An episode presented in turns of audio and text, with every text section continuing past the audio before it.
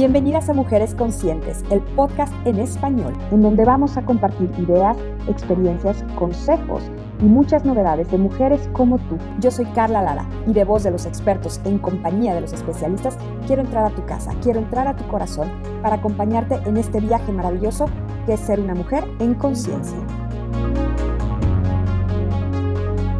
Bienvenidas mujeres conscientes, ¿cómo se encuentran el día de hoy? Yo soy Carla Lara y estamos en un episodio muy especial, muy cercano a mi corazón y espero que se acerque al corazón de ustedes y sobre todo a su mente, porque vamos a hablar del tema de las infancias libres, que suena muy lindo en concepto, pero que quiero que entendamos todas, todos y todes de qué se trata, porque de verdad que es un concepto que ya tenemos que aplicar, que tenemos que estar pensando en él tengo una gran invitada que también es muy cercana a mi corazón.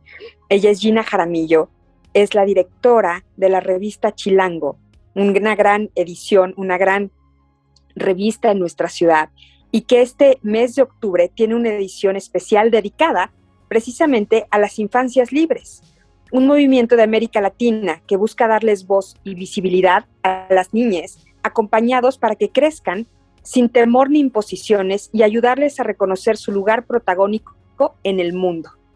Esta revista ya está disponible a partir del primero de octubre en todos los puestos de revistas, tiendas departamentales y librerías de todo el país. Querida Gina Jaramillo, ¿cómo estás? Hola, muy contenta de estar aquí en tu show. La verdad es que me, fascina platicar contigo. Eh, yo también te quiero mucho. Nos hemos acompañado en las buenas y en las malas, en la distancia y de cerquita, en este, en este gran y sinuoso y hermoso también camino de la maternidad. Así que pues feliz de estar aquí, Carlita. Muchas gracias por invitarme. Bienvenida, Gina, de verdad. Y este tema, como lo dije al principio, de verdad es cercano a mi corazón porque creo que ya estamos en un momento muy real de hablar de los niños, de las infancias en plural, como un todo y como algo que es desde que son niños, porque existe esta idea de pronto de que tenemos un bebé en los brazos, un niño pequeño a nuestro cuidado, un adolescente, porque tengamos en cuenta que la infancia es de los 0 a los 18 años, y esa personita se va a convertir en algo y creemos falsamente que estamos participando en esa transformación. Pero la verdad sea dicha es que la infancia no es un momento frágil y vulnerable, como a veces se convierte por otras situaciones externas, pero es un momento vital de fuerza y construcción donde el niño, la niña o el niñe tiene certeza de quién es y qué quiere. Y de eso se trata Infancias Libres. Pero platícanos, Gina, todo lo que quieras acerca de este número extraordinario de Chilango. Pues muchas gracias. Eh, la verdad es que sí es un número en el cual además llevamos muchos meses trabajando. Eh, para nosotros ha sido un proceso cuyo aprendizaje ha sido muy hondo, pero también al mismo tiempo nosotros no buscamos una, una metodología o, ser ahora chilango pedagogo, porque para nada, al contrario, únicamente eh, es un trabajo que pone sobre la mesa diversos temas vinculados a las infancias. Eh, por ahí se dice que las infancias son el futuro, pero desde el punto de vista de todo el equipo editorial de Chilango, pues sobre todo son nuestro presente. Eh, y a lo largo de estas páginas vamos a descubrir de qué hablamos cuando hablamos de infancias libres, eh, qué sucede con, las vidas de los niños, eh, de qué manera las infancias viven, sienten, las escuchamos, las respetamos o no, les damos visibilidad o las invisibilizamos cada día más. Mira, checa, todo empezó, eh, nosotros hacemos, bueno, nosotros, Germán Palay y yo, que somos, eh, bueno, él es el editor de Chilango, yo soy la directora, trabajamos también juntos en un proyecto de infancias libres en la UNAM, desde la cátedra José Emilio Pacheco, eh, y con el colectivo Niñeces Presentes. Y cuando empezó la pandemia, nos dimos cuenta que estaba sucediendo una, una invisibilización masiva de las infancias a nivel global, a tal punto que un día me marcó una amiga me dijo, Gina, ¿crees que te pueda dejar media hora a mis dos nenas porque vine al banco, pero no me dejan pasar con ellas? Y yo necesito hacer un trámite porque perdí mi tarjeta y no tengo efectivo, o sea, no tengo lana, no tengo dinero para comer, o sea, necesito ir al banco y hacer esa vuelta, pero ella es mamá soltera, me dice, pero no me dejan entrar con las niñas. wow, pensé yo, claro, déjame a las niñas y tú haz tu mandado y todo bien, pero para mí fue como muy revelador que una madre no pudiera entrar al banco con sus hijas a hacer un trámite. Y lo mismo pasa en el súper, y lo mismo en el parque, en los juegos, y ni hablar de las escuelas, las plazas, centros comerciales, y un sinnúmero de etcétera, donde las infancias no tenían cabida porque el pánico adultocentrista no nos permitía manejar la situación de otra manera más que con el rechazo. Es decir, no sabemos qué está pasando, bueno, que no entren en lo que solucionamos. Y me parece que fue un momento de quiebre para repensar también como sociedad cómo vemos a las infancias.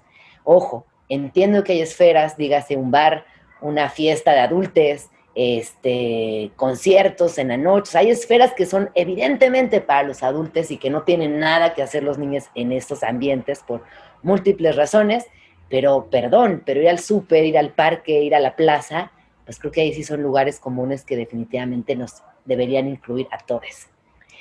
¿Qué pasa con esta edición? Pues bueno, después de mucho, mucho pensar qué podíamos hacer en torno a las infancias y anclado en clave Ciudad de México, pues porque obviamente Chilango siempre busca eh, tener presencia en esta ciudad, siempre busca desmenuzar los rincones de cada colonia y siempre suma, suma eh, voces eh, de quienes habitan esta, esta megalópolis, pues pensamos en niñeces presentes y que, y que no solamente habitaran y vivían en la ciudad, sino también qué está pasando con el activismo, qué está pasando con niñas en prisión, qué está pasando con los niños y la música.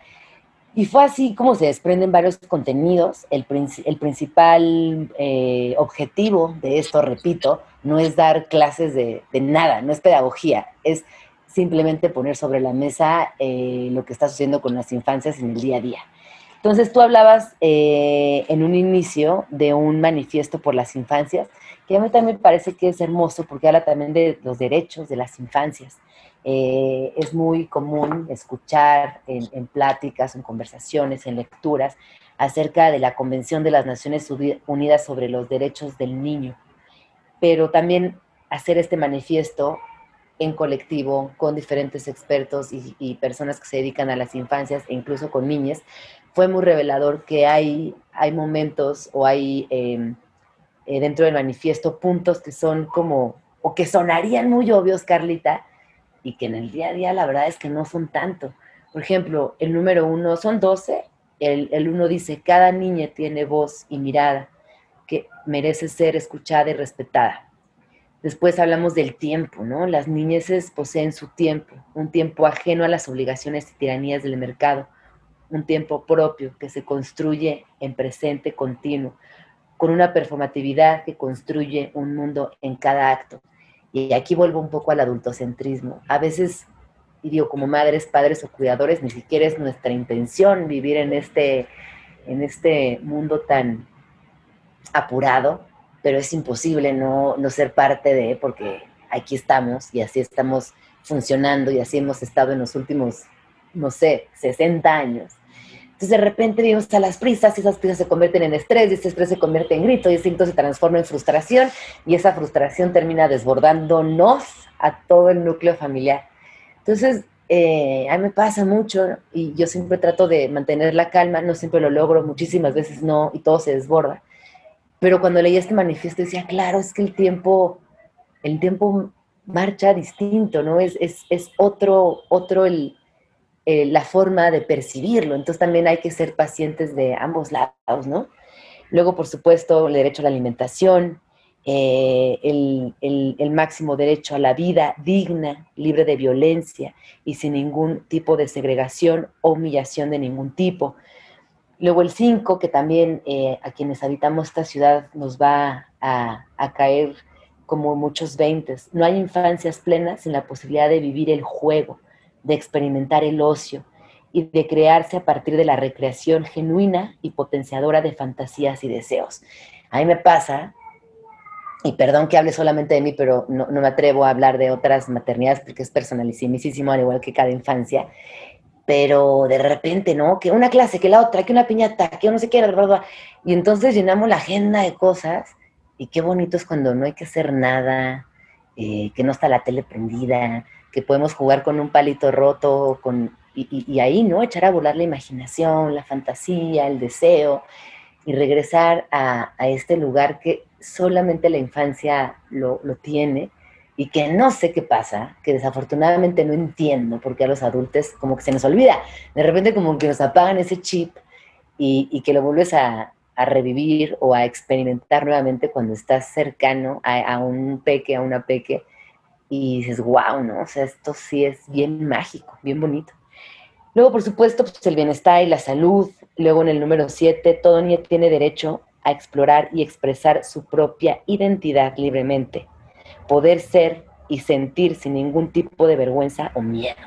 Y aquí también, ¿no? En, una, en una sociedad tan polarizada, tan juzgona, tan llena de etiquetas, eh, creo que este punto 7 que propone el, colectivo es, interesantísimo, ¿no? La, libertad eh, a expresar nuestra propia identidad.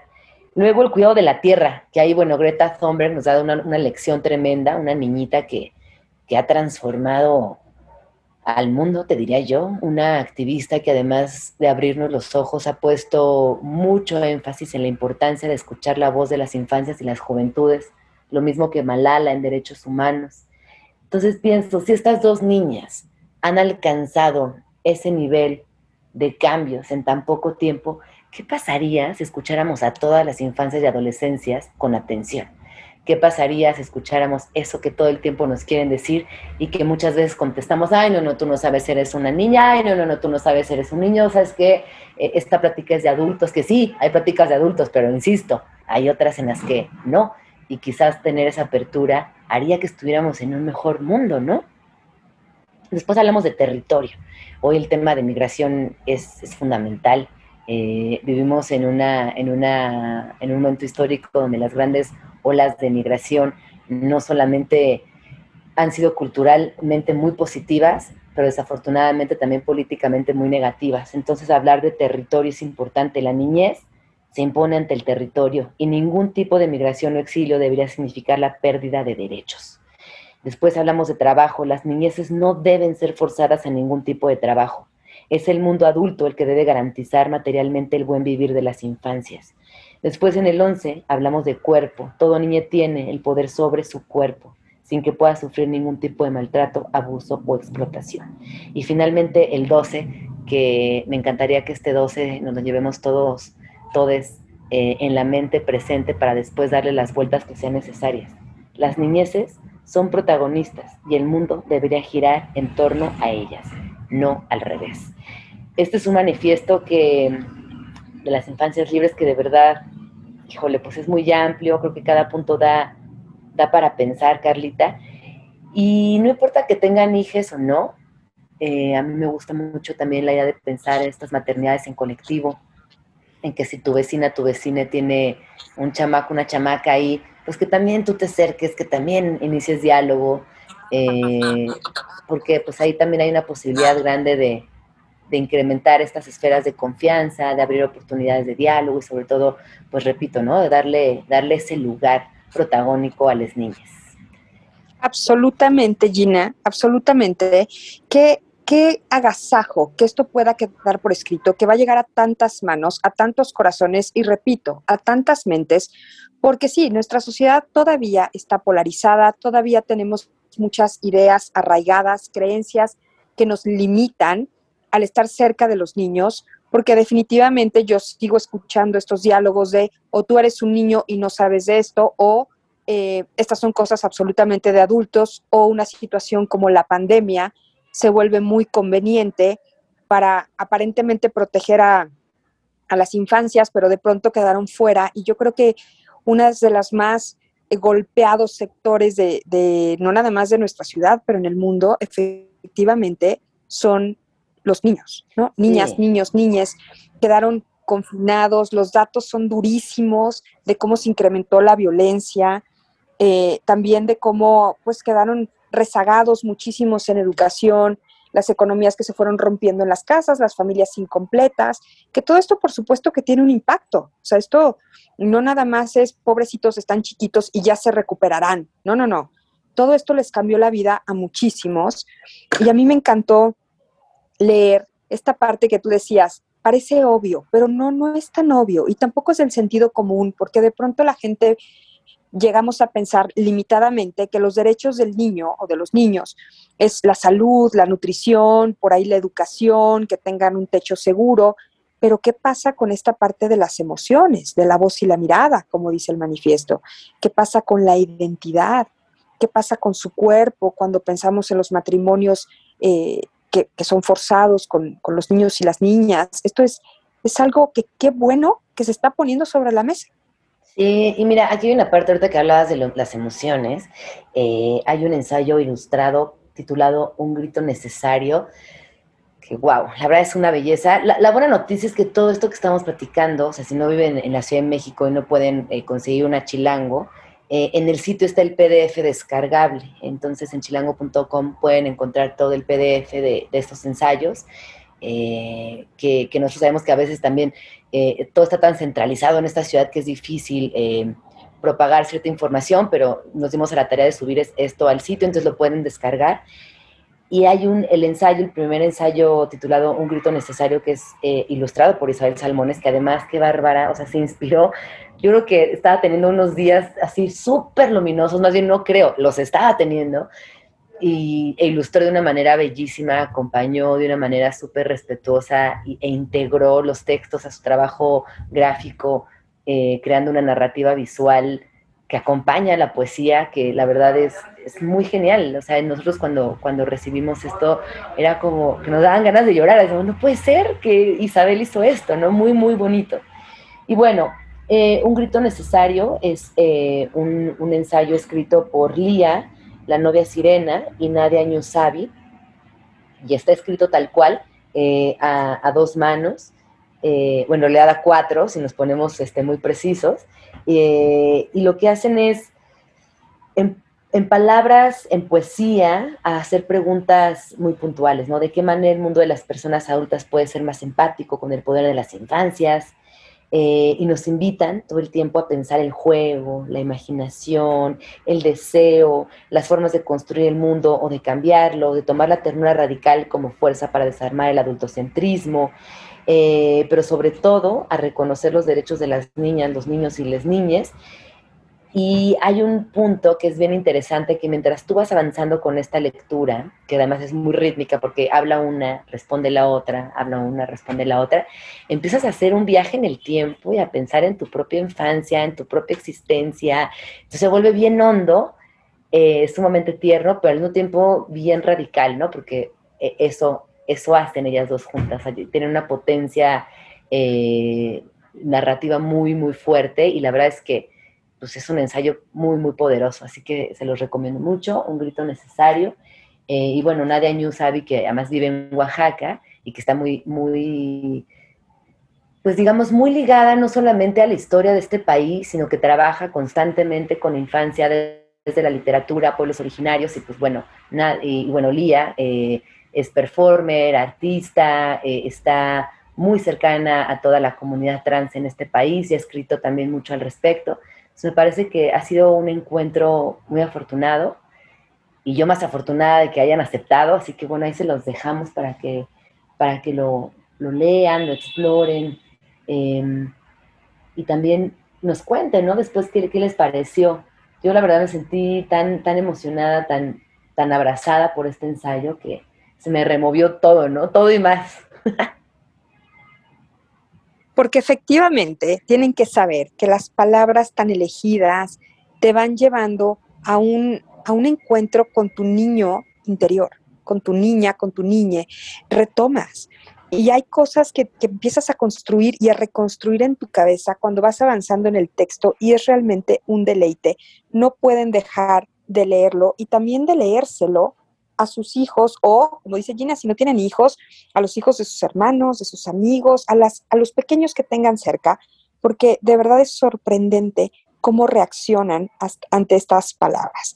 Oye, Gina, y cuéntanos, por favor, de la convocatoria con Papalote Museo del Niño, este museo tan cercano a todos los chilangos que amamos tanto, que ya abrió sus puertas, sobre la convocatoria de dibujo Mi Deseo para CDMX, para la Ciudad de México. Porque hay unos dibujos espectaculares. La verdad es que fue una convocatoria este, muy linda, recibimos muchos dibujos y sobre todo eh, nuestra gran pregunta era, ¿cuál es tu deseo para la Ciudad de México?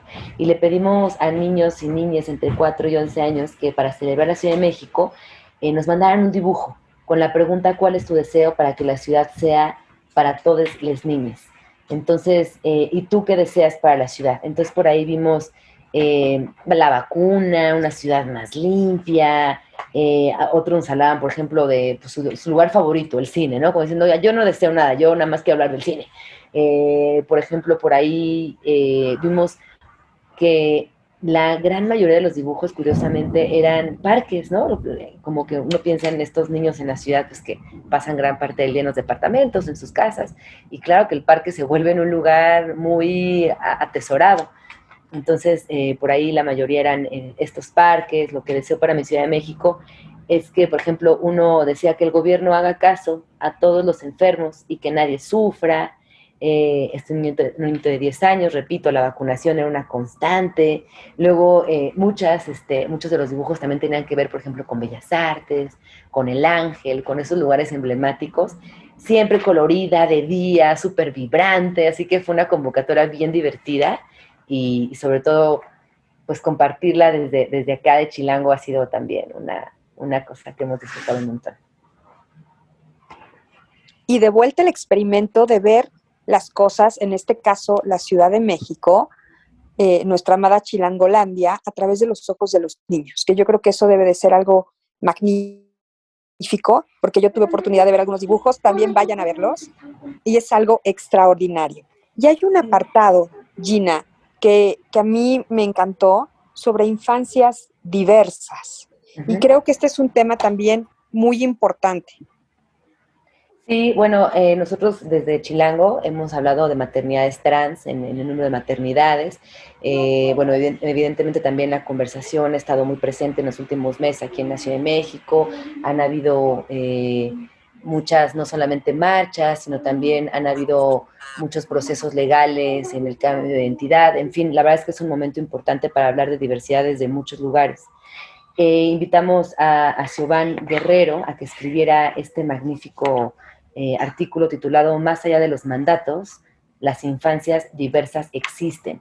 Y por ahí ella, ella habla de que el pasado 27 de agosto, eh, la Ciudad de México amaneció con la sorpresa que la, que la jefa de gobierno formalizaba vía decreto la posibilidad de que los adolescentes trans entre 12 y 18 años pudieran acceder al reconocimiento de su identidad a través de un mero trámite administrativo. Entonces ahí ella empieza a contar qué pasó a, partir de, eso, cómo reaccionaron las redes, eh, y hace un histórico, un recorrido histórico eh, de esta historia en la Ciudad de México, que la verdad no solamente es necesaria, sino que desde luego también eh, es importante que, la conozcamos. Y luego cuando ella habla de, de cuando nos enfocamos en los temas de la sexualidad y el género, pues para muchos adultos la mera idea de que puedan existir personas menores de 18 años que sean LGBT y Q resulta francamente absurda, cuando no inaceptable. Y luego ya dice, pero como cualquier persona gay, lesbiana, bisexual, trans o intersex puede corroborar, hay sin duda infancias y adolescencias LGBTI más. Y si podemos afirmarlo con tanta convicción es precisamente porque ya desde niñas reconocíamos, aunque a veces sin tener las palabras adecuadas, que nuestras vivencias y sentimientos no eran como las del resto. ¡Wow! O sea, esto así empieza. Y de ahí se van a hacer híjole, pues como siempre, magia, ella es extraordinaria, es una académica que yo admiro mucho, es filósofa y activista por los derechos humanos, trabaja en la UNAM, eh, ha escrito un montón al respecto, eh, también, por ejemplo, nos pone ahí en contexto con activistas muy jóvenes como Luis Tirado Morales, quien tiene 18 años, eh, es un joven trans radicado aquí en la Ciudad de México y es quizás uno de los rostros más conocidos de la lucha por el reconocimiento de las infancias y adolescencias trans eh, y también es una de las pocas personas que, que se ha rifado marchas, se ha rifado cualquier tipo de agresión en redes sociales. Por supuesto que esta cadena de violencia y polarización ya sabemos que es, terrible, e interminable y habla esto, ¿no? De activismo en las juventudes y adolescencias, habla de un histórico de las infancias trans y juventudes trans en la Ciudad de México, habla de eh, soluciones o pone sobre la mesa cómo eh, esta situación tan compleja se puede ir eh, se puede ir desmenuzando a través de la información, porque también recordemos que muchos de los discursos de odio vienen de la desinformación, entonces cuando lees a Giovanni es como, ah, claro, ya entendí, ¿no? Entonces, eh, eh, es la verdad muy, muy, muy bueno, pues muy bueno el trabajo que realizó y además nos pone distintas asociaciones, en fin, trabajazo el que se aventó Giovanni Guerrero y pues como dice, estamos en un momento tan crítico eh, porque los discursos de odio no, no, no, paran. Sin embargo, por el otro lado, también estamos avanzando en un discurso de amor, de paz, de sororidad. Así que bueno, pues creo que es un buen momento. Creo que este artículo en específico cae en un momento extraordinario. Y es un tema del que definitivamente tenemos que hablar y tenemos que hablar en familia y tenemos que hablar en las escuelas y tenemos que hablar en nuestros pequeños círculos porque son los que realmente van haciendo los cambios de fondo en la sociedad que vivimos y quienes apoyan a la comunidad LGBT, IQ y más, tenemos que ser muy conscientes de que no sucede a partir de los 18 años por arte de magia. Esto puede suceder a los dos años, a los tres, a los cinco, a los ocho, a los nueve, y no tienen que cumplir una mayoría de edad, no debería de ser así, para entonces ser dignos del apoyo o del amor o de la empatía o de la protección contra esas violencias o contra esas agresiones, porque ya está en su ser, está ahí. Y entonces quienes rodeamos a esos seres, eh, tenemos que estar muy claros en nuestros corazones de cuál es el camino, muy claros en nuestras mentes de que eso es lo que nos tocó vivir y que está perfecto y tener las herramientas y por eso qué bueno que exista la información porque no podemos abordar algo que de por sí es complejo desde la ignorancia. Estaríamos completamente desarmados. Y a propósito de esto, les quiero recomendar, hay un podcast en esta plataforma Radioambulante que narra toda la historia de Luana, que es la primera nena trans eh, en el mundo en recibir un DNI, de acuerdo a la entidad que percibe, esto se ve en Argentina. Y su mamá Gabriela Mancilla eh, ha hecho un trabajo extraordinario al respecto. Búsquenla, si no, a ella, Gabriela Mancilla, también tiene un montón de trabajos sobre infancias libres, este, ahora va a sacar una película, escribió un libro, en fin. Eh, si este tema, ahorita que nos estaban escuchando, llamó su atención, quieren saber más, quieren profundizar, eh, quizás aquí no somos las expertas, pero sí, por favor, busquen a Gabriela Mancilla. Eh, ella es una madre extraordinaria repito, ha hecho una labor fantástica.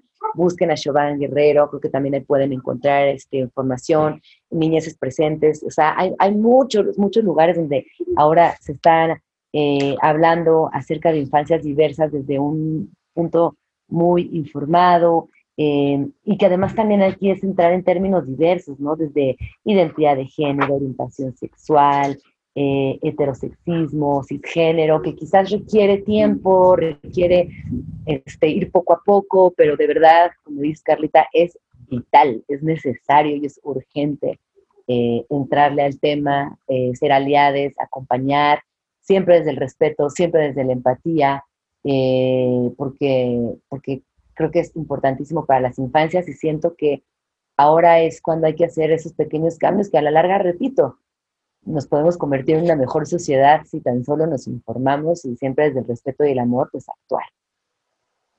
Absolutamente. Y por último, queridísima Gina, sueños de libertad. De pronto también asumimos que la libertad es algo que viene ya embebido en el nacimiento, pero hay niños que nacen en situación de cárcel y están aquí, existen. Qué bueno que dedicaron este espacio.